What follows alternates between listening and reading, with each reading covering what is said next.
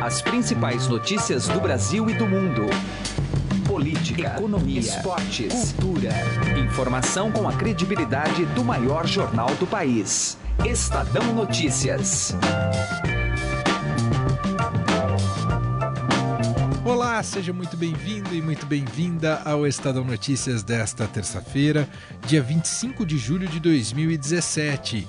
Eu sou Emanuel Bonfim e no programa de hoje a gente apresenta uma entrevista com o deputado federal Silvio Torres do PSDB de São Paulo. A gente vai mostrá-la em duas partes. Na primeira, vamos debater um projeto de autoria dele sobre redução de custos na Câmara Federal importantíssimo. Resta saber se a classe política tem vontade de implementar esse tipo de corte. Já na segunda parte da conversa, que vamos apresentar aqui, a expectativa para votação no dia 2 de agosto, como o PSDB vai se posicionar com relação a acolher ou não a denúncia contra Michel Temer na Câmara. O programa de hoje ainda entra no debate sobre o novo Código de Processo Penal também em discussão na casa, em uma comissão especial. Esse novo código pode implicar em mudanças em pontos-chave na condução da Operação Lava Jato, como a delação premiada, a prisão preventiva e a condução coercitiva. A gente vai ouvir especialistas sobre o assunto. Confira também o destaque econômico com Heisen Abac sobre o efeito cascata do aumento de piscofins sobre combustíveis e ainda a opinião sempre contundente de José Neumann Pinto. Tudo isso a partir de agora aqui no Estadão Notícias, que você pode participar mandando um e-mail para podcast@estadão.com podcast@estadão.com. Estadão Notícias. Quarta International Wine Show. Deguste os melhores vinhos do mundo. São mais de 240 rótulos entre nacionais e importados e mais de 40 expositores. Os melhores tintos, brancos, rosé e espumantes numa feira única no Centro de Convenções Frei Caneca, quarto andar. Sábado, dia 29 de julho. Você está convidado. Ingressos pela loja Empório Frei Caneca ou pelo ingresso rápido. Ingressos limitados. Estadão Notícias. Política.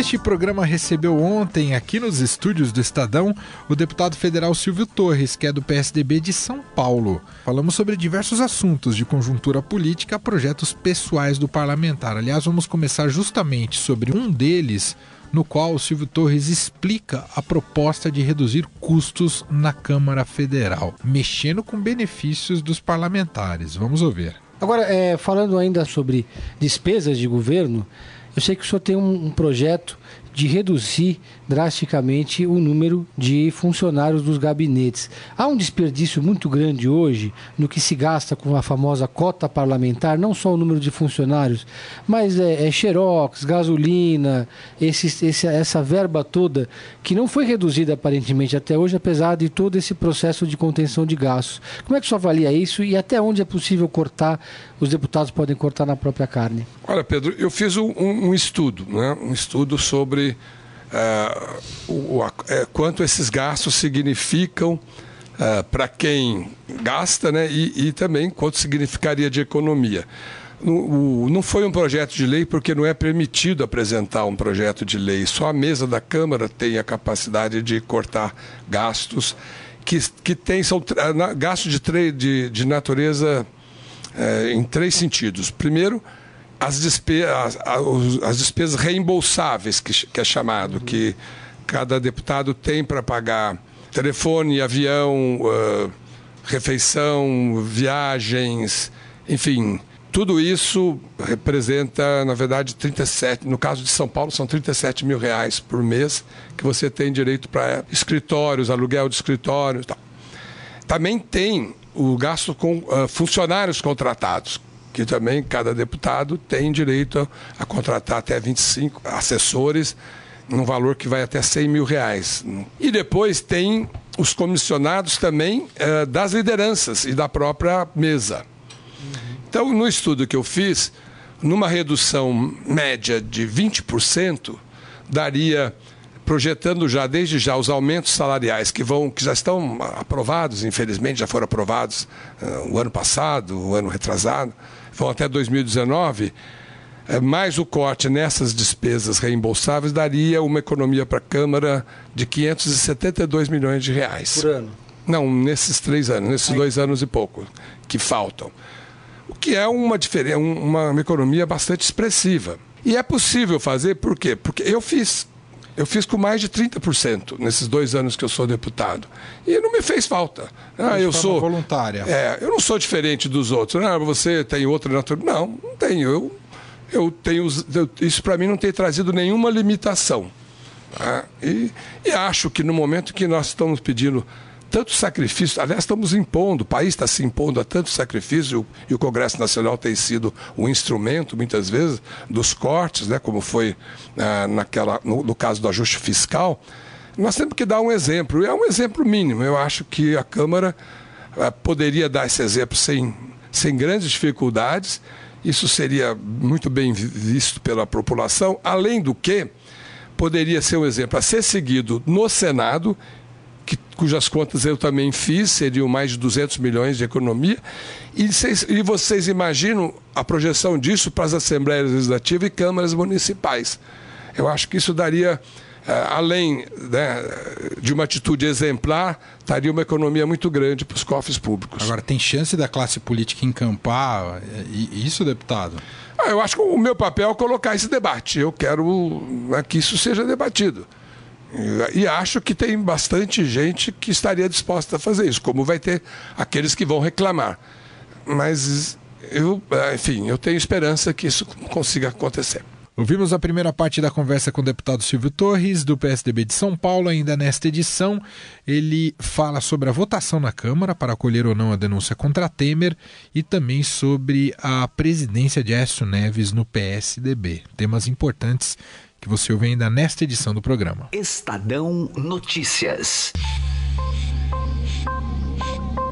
Direto ao assunto. Com José Neumann e Pinto.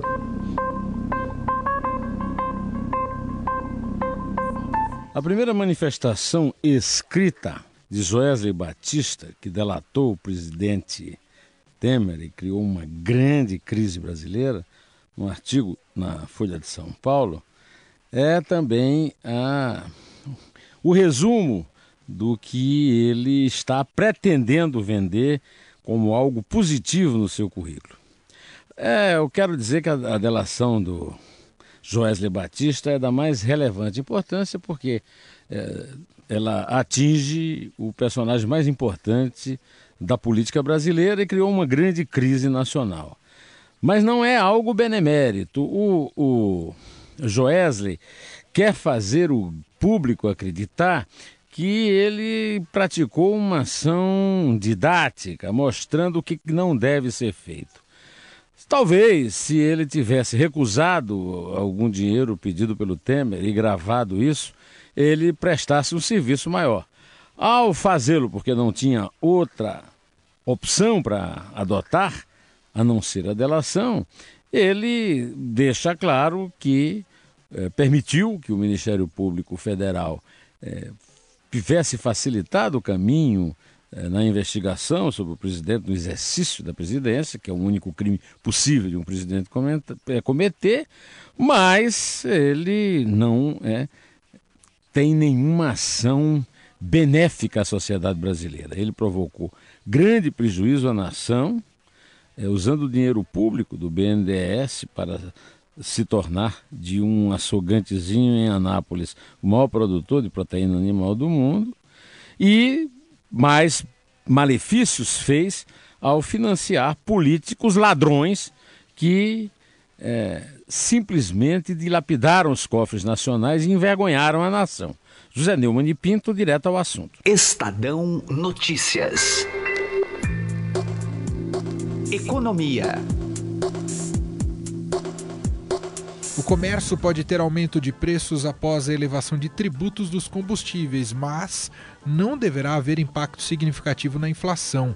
A análise é do economista da Associação Comercial de São Paulo, Marcel Solimeu, que conversou com Heisen Abac. Vamos ouvir. Marcel, a Associação Comercial tem aí já alguma projeção dos impactos na atividade aí do setor com o aumento dos impostos sobre os combustíveis? Não, não tem. É um fato ainda muito recente, inclusive num primeiro momento, os aumentos de preços dos combustíveis costumam ser mais uh, alto do que depois uh, se estabiliza num patamar menor.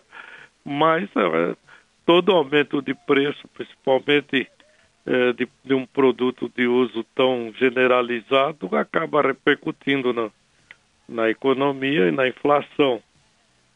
Mas a nossa expectativa é de que o aumento do preço dos combustíveis eh, não chegue a provocar um aumento tão significativo da inflação, porque em parte ele deve ser compensado pela queda que vem se verificando em outros produtos.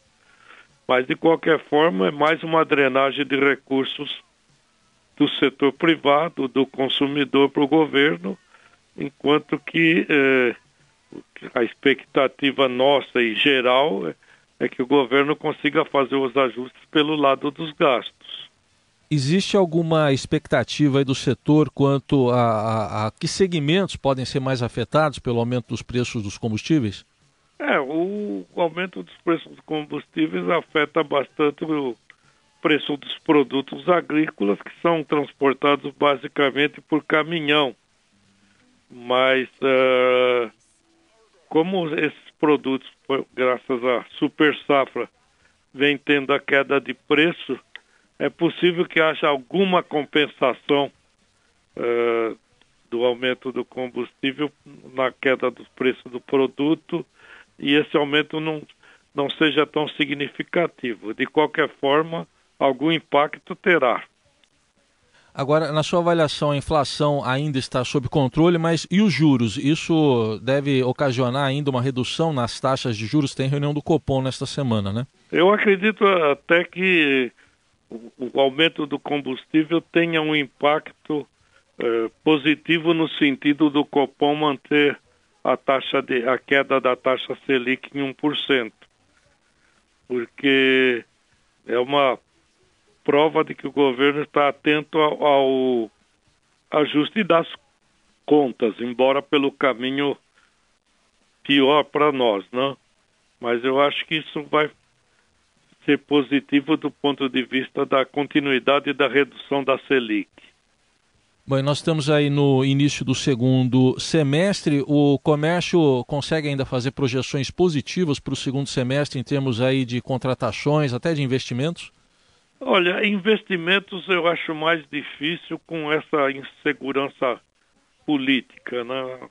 Isso gera incerteza e incerteza é a pior coisa para investimentos. As contratações de fim de ano eu acho que devem ocorrer eh, na medida em que o ritmo da, eh, das vendas deve também se acelerar com a chegada do fim do ano e acredito que ao longo do segundo semestre o comércio tenha um desempenho positivo, uh, muito em função da base de comparação que é muito fraca. No final do ano passado as vendas do comércio foram muito fracas. Então este ano acredito que possa ser ligeiramente melhor, não só pelo fato da base fraca, mas também pela queda da inflação, principalmente de alimentos que ajuda na manutenção aí da, da, da, da, dos lares, né? Isso tem um peso muito grande. Os alimentos devem liberar recursos para outros produtos, mas nada muito extraordinário e acho que não o suficiente para que o ano como um todo feche positivo. Ouvimos o economista da Associação Comercial de São Paulo, Marcel Solimeu. Estadão Notícias. No debate sobre o novo Código de Processo Penal na Câmara, deputados discutem mudanças nas regras de delação premiada, prisão preventiva e condução coercitiva, além da revogação do entendimento de que as penas podem começar a ser cumpridas após a condenação em segunda instância. Lembrando que o STF já discutiu isso. As medidas que, em parte, se tornaram pilares da Operação Lava Jato costumam ser alvo de crítica dos parlamentares sobre o cronograma disso. A comissão especial que está discutindo o tema, o relator João Campos, que é do PRB de Goiás, deve entregar o seu primeiro parecer no mês que vem, com a retomada dos trabalhos. Com isso, o projeto pode ser votado até outubro no plenário da Câmara, se assim houver acordo. O texto final será resultado de outros cinco relatórios parciais já apresentados. Sobre este assunto, a gente vai conversar agora aqui no Estadão Notícias com Fernanda de Almeida Carneiro. Ela é criminalista e professora de Direito Penal do Instituto de Direito Público de São Paulo. Professora Fernanda, tudo bem? Obrigado por atender o Estadão. Oi, obrigada a você. Professor, é natural que este seja um debate, ou, ou melhor, que este debate esteja sendo guiado por um certo espírito de proteção e sobrevivência pelos parlamentares? Olha, não acho realmente que esse seja o, o intuito. Esse projeto de lei que é, traria o novo Código de Processo Penal, ele é de 2010 e, embora tenham sido apresentados ao longo do tempo é, medidas e propostas complementares ao texto inicial, muitas dessas é, desses pontos, como por exemplo a questão da prisão preventiva e da delação premiada, elas já constam é, desde o início na proposta de alteração. Professor, por exemplo, o entendimento dado pelo STF já discutiu algum desses temas, né? O caso, já, da, segun, o caso da segunda instância é bastante notório. Faz sentido retomar o debate sobre a segunda instância? Não é algo pacificado no meio jurídico? Então, na verdade, não é. Não é pacificado. É, o STF ele já teve posições de, distintas da atual. Então, como é que funciona? É, a Constituição Federal ela já estabelece lá o princípio da presunção da inocência. Ou seja, é, a pessoa presume-se inocente até o trânsito em julgado de uma sentença penal condenatória. Então, na letra fria da lei lá da Constituição, é, a pessoa não poderia cumprir é, uma pena de prisão antes de transitar em julgado a sentença que a condenou. É, lembrando também que pouco tempo atrás o entendimento do Supremo era de que realmente a prisão deveria decorrer apenas de uma decisão transitada em julgado. A questão da delação premiada como instrumento importante aí de, de investigação, que também vem gerando inúmeros debates e polêmicas, principalmente por conta do acordo agora com a JBS, né, com os irmãos Sim. Batista da JBS, uh, abre margem ainda para tentar sofisticar esse instrumento? Ele, ele já foi bem resolvido na lei de 2013? Como é que a senhora avalia? Bom, essa figura da colaboração premiada é muito recente, né? É uma lei é uma lei de 2013, então ela teve pouco tempo para ser colocada em prática. Ela vem é, sendo aprofundada mais agora nessa fase de Operação Lava Jato. E é lógico, sempre tem espaço para aprimoramento. Se a gente pensar que o nosso Código Penal é de 1900, o nosso Código de Processo Penal é de 1941, né, e, e vem sendo aprimorado ao longo dos anos, é uma lei de 2013 que ainda teve pouca aplicação, é lógico que ela ainda pode ser melhorada. Então, o que, que o, no, o, projeto de lei que institui o novo Código de Processo Penal ele prevê? Hoje em dia, esse acordo de delação ele é firmado diretamente entre os delatores, né, por meio dos seus advogados, e o Ministério Público ou uma autoridade policial. De acordo com esse projeto do novo CPP, o juiz ele vai participar desse acordo de delação premiada desde o início. Muito bem, ouvimos aqui no Estadão Fernanda de Almeida Carneiro, criminalista e professora de Direito Penal do Instituto de Direito Público de São Paulo. Professora, muito obrigado aqui pela análise e entrevista ao Estadão. Um abraço. Eu que agradeço. Tchau, tchau. Estadão Notícias. Política. Vamos agora à segunda parte da entrevista com o deputado federal Silvio Torres, do PSDB de São Paulo. Em pauta, a sobrevivência de Temer, a pressão sobre a bancada tucana e o futuro de Aécio Neves na legenda. Com relação ao futuro do Temer, futuro político, inicialmente, essa votação ocorrerá no dia 2. Uh, ah, saber a expectativa do senhor, como é que o, o, PSDB vai se comportar nesse dia? Bom, primeiro a expectativa geral, né? Foi marcado pelo presidente Rodrigo Maia o dia 2 como a data para iniciar a votação. Há uma preocupação com o quórum, né? Se o quórum para começar a votação está estipulado em 342 deputados e deputadas. Um, um número difícil de se alcançar no primeiro dia. Mas o próprio Rodrigo Maia disse que vai manter a pauta até que ela possa ser votada.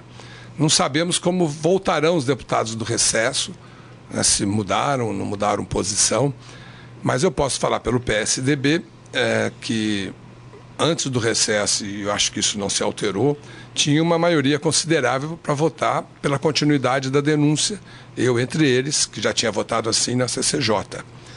E isso, é, além disso, nós também estaremos presentes, todos daremos coro, nenhum de nós vai fazer, vai tentar evitar o coro, porque nós queremos que seja resolvida essa situação logo.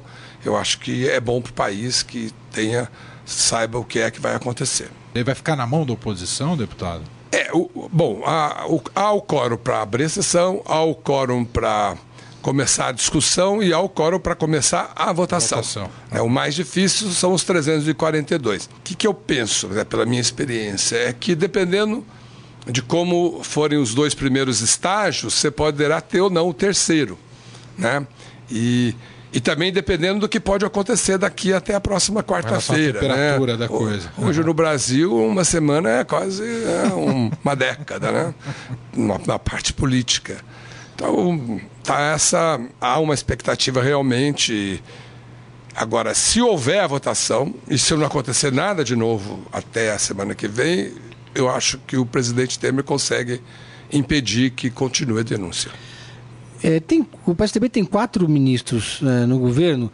Esses quatro ministros estão pressionando muito a bancada para virar voto. São 46 deputados federais. Na CCJ, nós tivemos já um caso de deputado que virou voto e votou a favor do governo depois de pressão do governador do Mato Grosso do Sul, a Zambuja. Está acontecendo isso? Governadores e ministros pressionando muito a bancada? Olha, teve esse caso que foi citado, que né, o, o, deputado Eliseu tinha uma posição, mudou de posição e alegou que eram problemas no Estado. É, isso faz parte da convicção de cada um, até porque o voto é, da, da, dos, dos, membros da, da CCJ, dos membros do PSDB, estava liberado, ninguém era obrigado a votar. O, o partido não, é, não marcou, é, não fechou questão com relação a isso. Agora, eu sinceramente não, não, sinto uma pressão muito grande até agora. Eu não sei se, se haverá esse tipo de pressão na votação no plenário. Mas eu acho que os deputados né, do partido estão bastante conscientes do que significa votar ou não a favor da denúncia. Já existe alguns que já manifestaram o voto pela obstrução da denúncia e que são convictos, acham que não deve, que o governo Temer deve continuar tal. Os ministros certamente têm essa opinião também, mas né, não sei se exercerão algum tipo de pressão, que não seria bem-vinda. Como é que o PSDB, deputado, vai conduzir a questão da presidência do Aécio Neves do partido? Hoje licenciado, mas o senhor defende que ele deva é, sair da presidência? É, nós, nós já fizemos essa reflexão e junto até com o próprio senador Écio Neves, quando eh, ele fez, se afastou pela primeira vez, né? O fato que ele é, se viu envolvido num, numa denúncia muito pesada e ele precisaria se defender. Estava, inclusive, na época, com ameaça de pedido de prisão é, por parte do próprio Rodrigo Janot. Felizmente, isso não aconteceu mas ele sabe que o desgaste foi muito grande para ele, para o próprio partido. E ele continuar na presidência, ele se tornaria uma vidraça ainda mais vulnerável, digamos assim, e o partido também é, perderia, digamos assim, energia para poder, nessa fase tão importante que o país está vivendo, nessas crises tão gravíssimas, né, é, de ter uma, uma interlocução é, mais fortalecida, que no caso do presidente Tasso Gereissati, que além de ter sido governador, né, três mandatos de governador do Ceará, senador, já foi, aliás, três vezes presidente do partido, que não tem o nome envolvido em nenhuma das denúncias, acho que ele seria o nome, o nome correto para nos conduzir nesse período. Eu acho que é o que vai acontecer. Muito bem, deputado Silvio Torres, do PSDB de São Paulo, hoje visitando a gente aqui no Estadão Notícias. Muito obrigado, viu, deputado? Eu que agradeço. Obrigado vez. você, Pedro Venceslau. Obrigado e um abraço a todos. O Estadão Notícias desta terça-feira vai ficando por aqui. Contou com a apresentação minha, Manuel Bonfim, produção de Gustavo Lopes, participação de Raíssen Abac e montagem de Nelson Volter. O diretor de jornalismo do Grupo Estado é João Fábio Caminoto. De segunda a sexta-feira, uma nova edição deste podcast é publicada e saiba mais no blog Estadão Podcasts. Convido você também a avaliar nosso podcast tanto no iTunes quanto no Android. Avalie lá que é sempre bom pra gente. E mande seu comentário ou sugestão para o e-mail podcast@estadão.com. Um abraço, uma excelente terça-feira e até mais. Estadão Notícias.